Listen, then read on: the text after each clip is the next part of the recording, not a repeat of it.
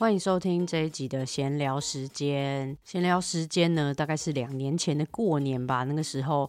因为过年期间都很忙碌，所以没有时间太认真的准备呃比较偏知识性的一些内容，所以想说呃就来用比较轻松的方式来跟大家闲聊闲聊。没想到今年已经今年已经是第三个年头了。今年呢，呃是在年后才录啦，然后。也是因为今年的过年，虽然说时间，虽然说年假时间很长，但是呃中间有很多要忙碌的事情，所以没有太多空闲的时间可以坐下来跟大家聊一聊。可是还是想要嗯跟大家聊一下，在过年期间嗯可能会发生的一些跟饮食相关的小事情。这样，今年过年年假时间很长嘛，就是大概有十天的时间。嗯，从小年夜吗？现在是从小年夜就开始放假嘛？其实我不太清楚，但是整整就是会过年过到今天是呃星期六，然后星期天在一天的放假之后，星期一就要开工了。这么长时间的待在家里，可能对有些人来说是休息，但是很多很多很多人来说，其实压力很大。呃，压力很大的时候呢，有些人就会用酒精来麻痹自己。那我今天想要跟大家聊的这个题目呢，也不是题目啦，今天想要跟大家聊一聊的就是关于喝酒的这件事情。很多人都说喝酒就是一个百害而无一益的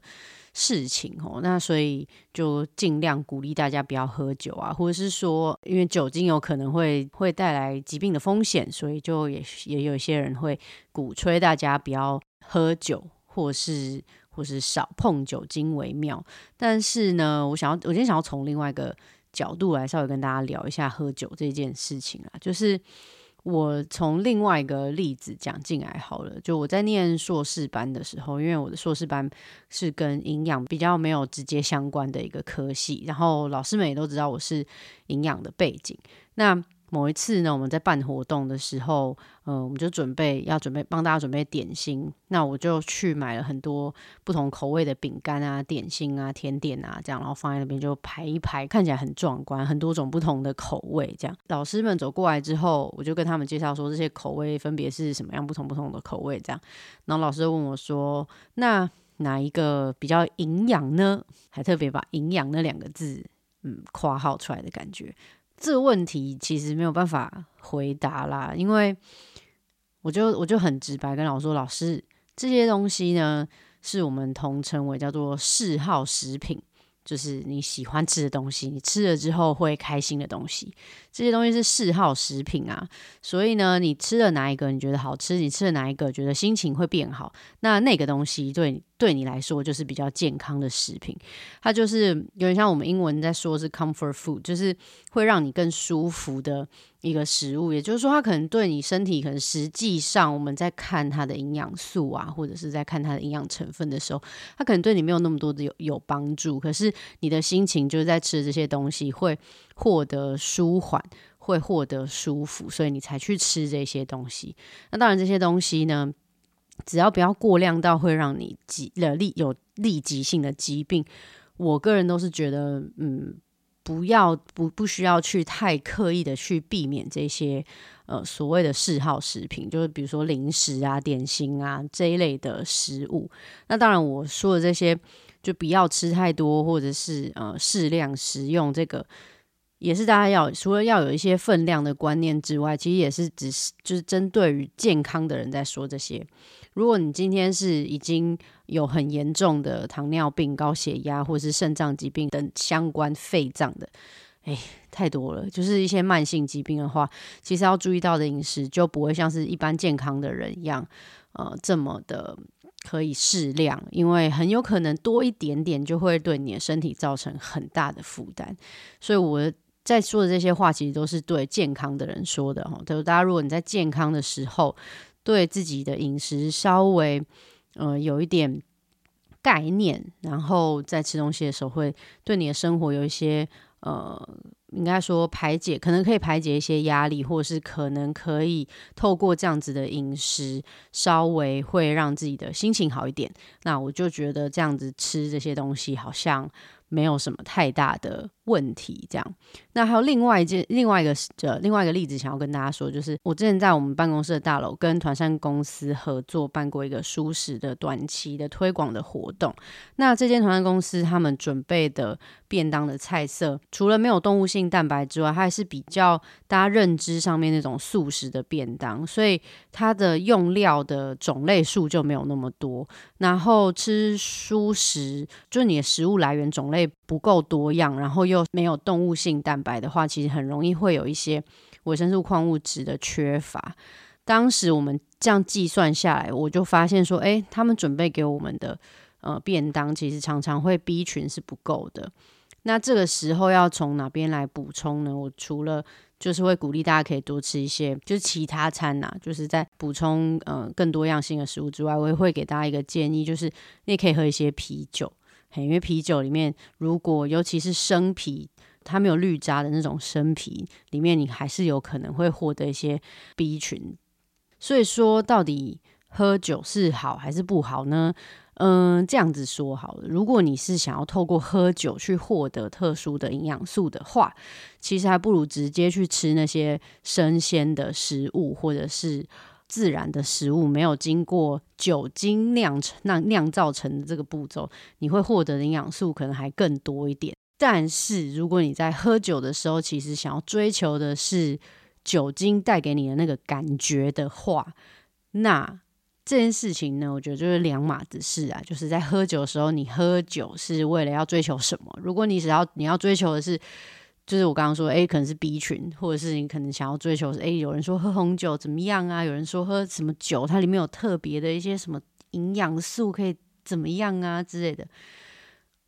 如果是要这样子的话，那干脆去吃葡萄就好了，干脆 去吃。鸡蛋就好了。但如果在喝酒的时候，你想要追求的是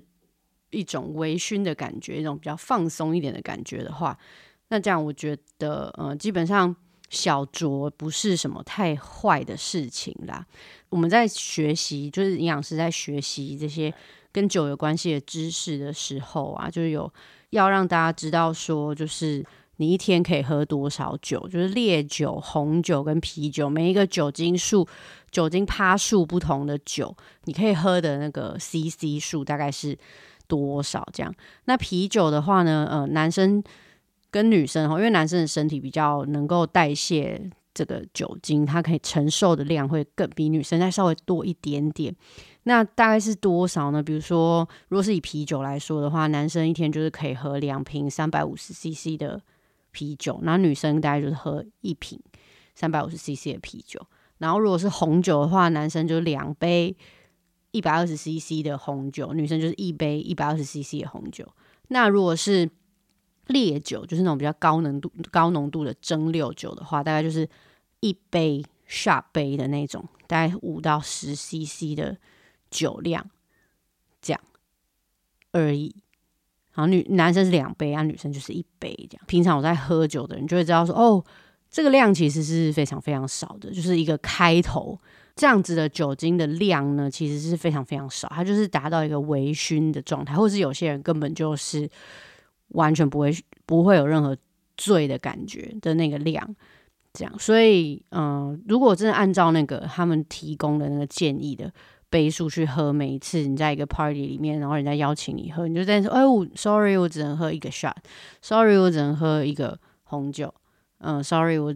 刚刚已经喝过 shot 跟红酒了，我不能再喝啤酒了。就是这样，就有点扫兴。但但是他们的建议是这样啦，所以如果说你想要遵守的话，也是有一个准则可以这样。如果你想要拒绝别人邀你喝酒的话，你也可以用这来当成是一个挡酒的借口嘛。但我自己好像是没有用过，所以我也不太清楚这招会不会有用。大家可以试试看。喝酒这件事情哦，就是。啊，如果是如果是讲到我自己的话，就我大概是成年是十八岁以后可以喝酒嘛。那我在十八岁到二十四岁这个时这个这个这个区间，其实是很少喝到酒精的饮料。如果一喝酒精的饮料，我就会非常非常想睡觉，然后就是不太舒服这样。所以那个时候对我来说，摄取酒精好像不是一个这么必要的事情。然后人家说什么，我跟朋友聚会就是要喝酒啊，大家喝酒就会嗨，就会放松或什么。可是我跟我的其我的我的朋友的相处，也不是需要透过酒精去达到那样子的一个状态。然后我们也不觉得那样子的状态是舒服的。所以在那个在读大学跟大学后的这几年，其实发现说这个东西对我来说，嗯，不是那么必要。然后也。重点也是没有那么喜欢在喝醉酒之后的不舒服的感觉。那这个不舒服的感觉，就是想要跟大家聊一下，说酒精为什么会给我们造成这种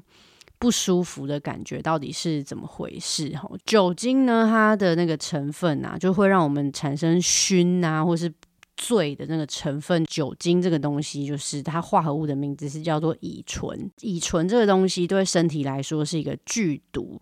所以它在进到我们身体之后啊，会马上的被酵素转换成乙醛、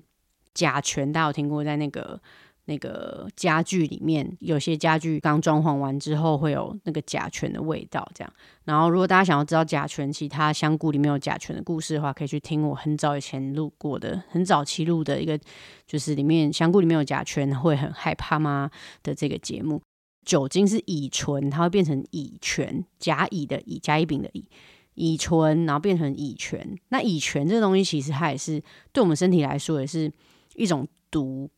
所以呢，我们身体理论上来说，会想要把它再转换成另外一个没有毒的东西。那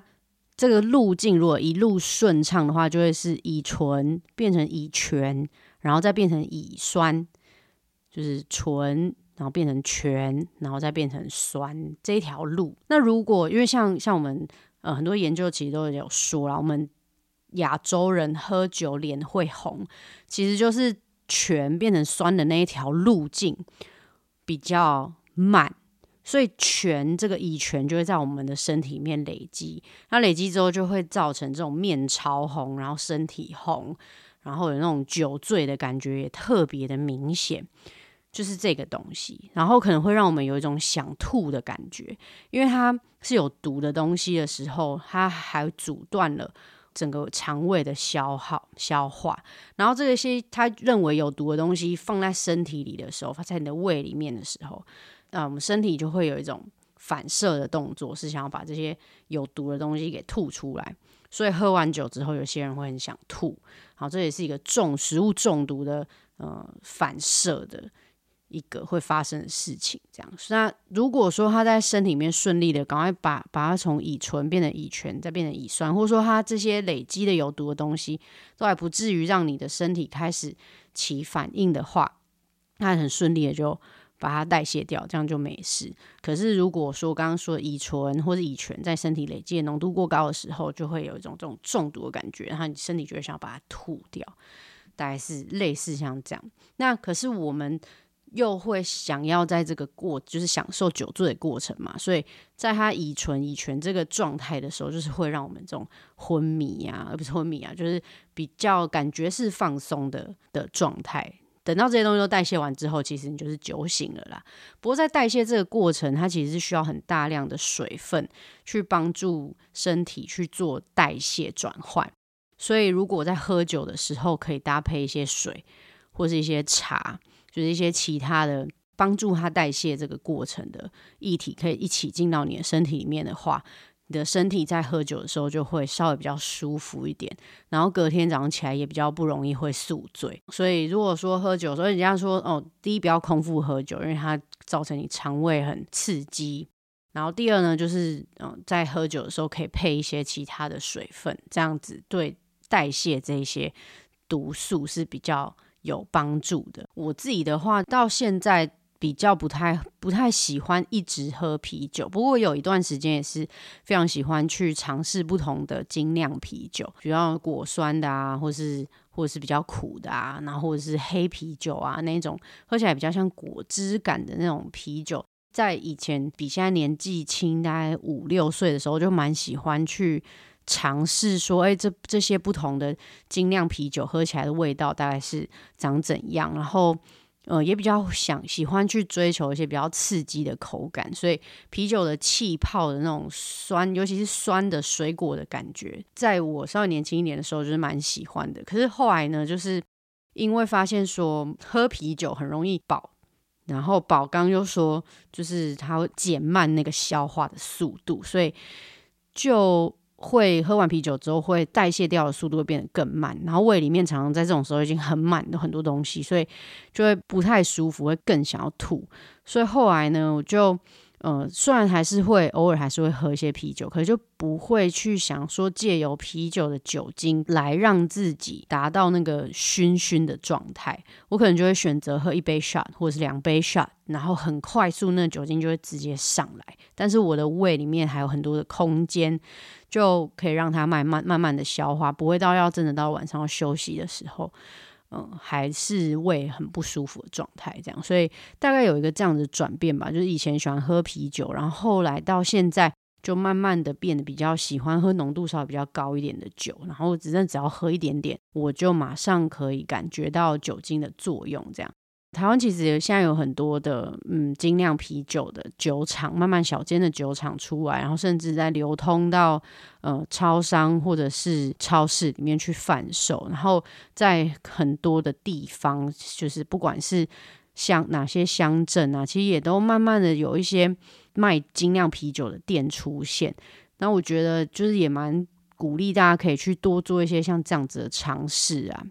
台湾那样，比如说那样，呃，蒸馏酒其实也是行之有年。譬如说很有名的，就是金门高粱，其实就是蒸馏酒，它是浓度非常非常高的酒。然后像马祖酒厂也是，马祖酒厂他们也蛮擅长酿很高浓度的酒。那我发现马祖酒厂在东引，东引就是台湾最北的一个小离岛，他们那边的呃有一个马祖酒厂的。酿造厂，那在东影东影的这个酒厂呢，它酿了一个是非常擅长酿的一支酒，叫做大曲酒。这个大曲酒的特色就是它的浓度非常非常高。在过去，它曾经有酿过九十度的酒，可是后来就是因为烟酒烟酒公卖法定定了之后呢，所以它就呃没有再酿超过七十五度以上的酒了。那我之前买到过的是六十度的酒，哦，那个喝下去真的是会怕。会真的是会怕。台湾最近的那个呃威士忌，格马兰威士忌是桶装的，蒸馏酒之后桶装，也在国际上的那个名声算是很不错的。除此之外呢，现在也有人在研研究那个莱姆酒，因为莱姆酒是它的原料是甘蔗，然后台湾其实早期非常。种植甘蔗面积也很大，后来因为人工的关系，所以种植甘蔗的数量也慢慢变少。但是在当年种甘蔗的时候，没有发展出酿莱姆酒这个产业，其实有点可惜。不过现在也也有人在慢慢尝试说，哎，那我们是不是还是可以用现在现有的台湾产的这些甘蔗，我们来酿酿看莱姆酒？希望有朝一日我们也可以喝到我们自己国家酿的品质不错的莱姆酒。那如果大家想要听那个甘蔗跟糖有关系哈，前面几集前面也算是蛮早期的节目，有一集在聊糖厂甘蔗怎么做成糖，还有它还有很多的那种酒庄啊，或是酒厂，不管是水果酿造水果啊，比如说葡萄酒庄，其实也有很多的地方有很多葡萄酒庄，然后跟那个草莓酒庄也有，所以。你都可以去，我觉得都还蛮值得去喝喝看。说这些东西，这些酒啊，在经过这种不同的发酵的手法之后，它喝起来的味道会是怎么样？就是有点算是尝试看看酿造的艺术。台湾有一个先天的障碍，就是因为我们所属的地方是亚热带，所以温度会稍微比较高一点。酿造酒其实是一个发酵的艺术，它是透过呃酵母菌去把糖变成在厌氧的环境下变成酒精。因为我们的温度，就我们是所属地方稍微比较温暖一点，所以一个没有弄好的时候，那个菌就很有可能会不是那么单纯，就会有其他的。在酿酒的时候，你会说它是杂菌，因为你要的其实就是那个把酒精做出来的菌。我觉得都可以去喝喝看这些不同的